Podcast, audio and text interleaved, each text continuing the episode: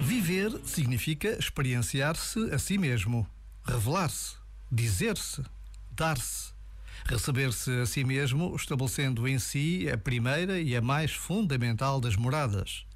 Nesta interioridade, cada um de nós é a sua morada mais próxima.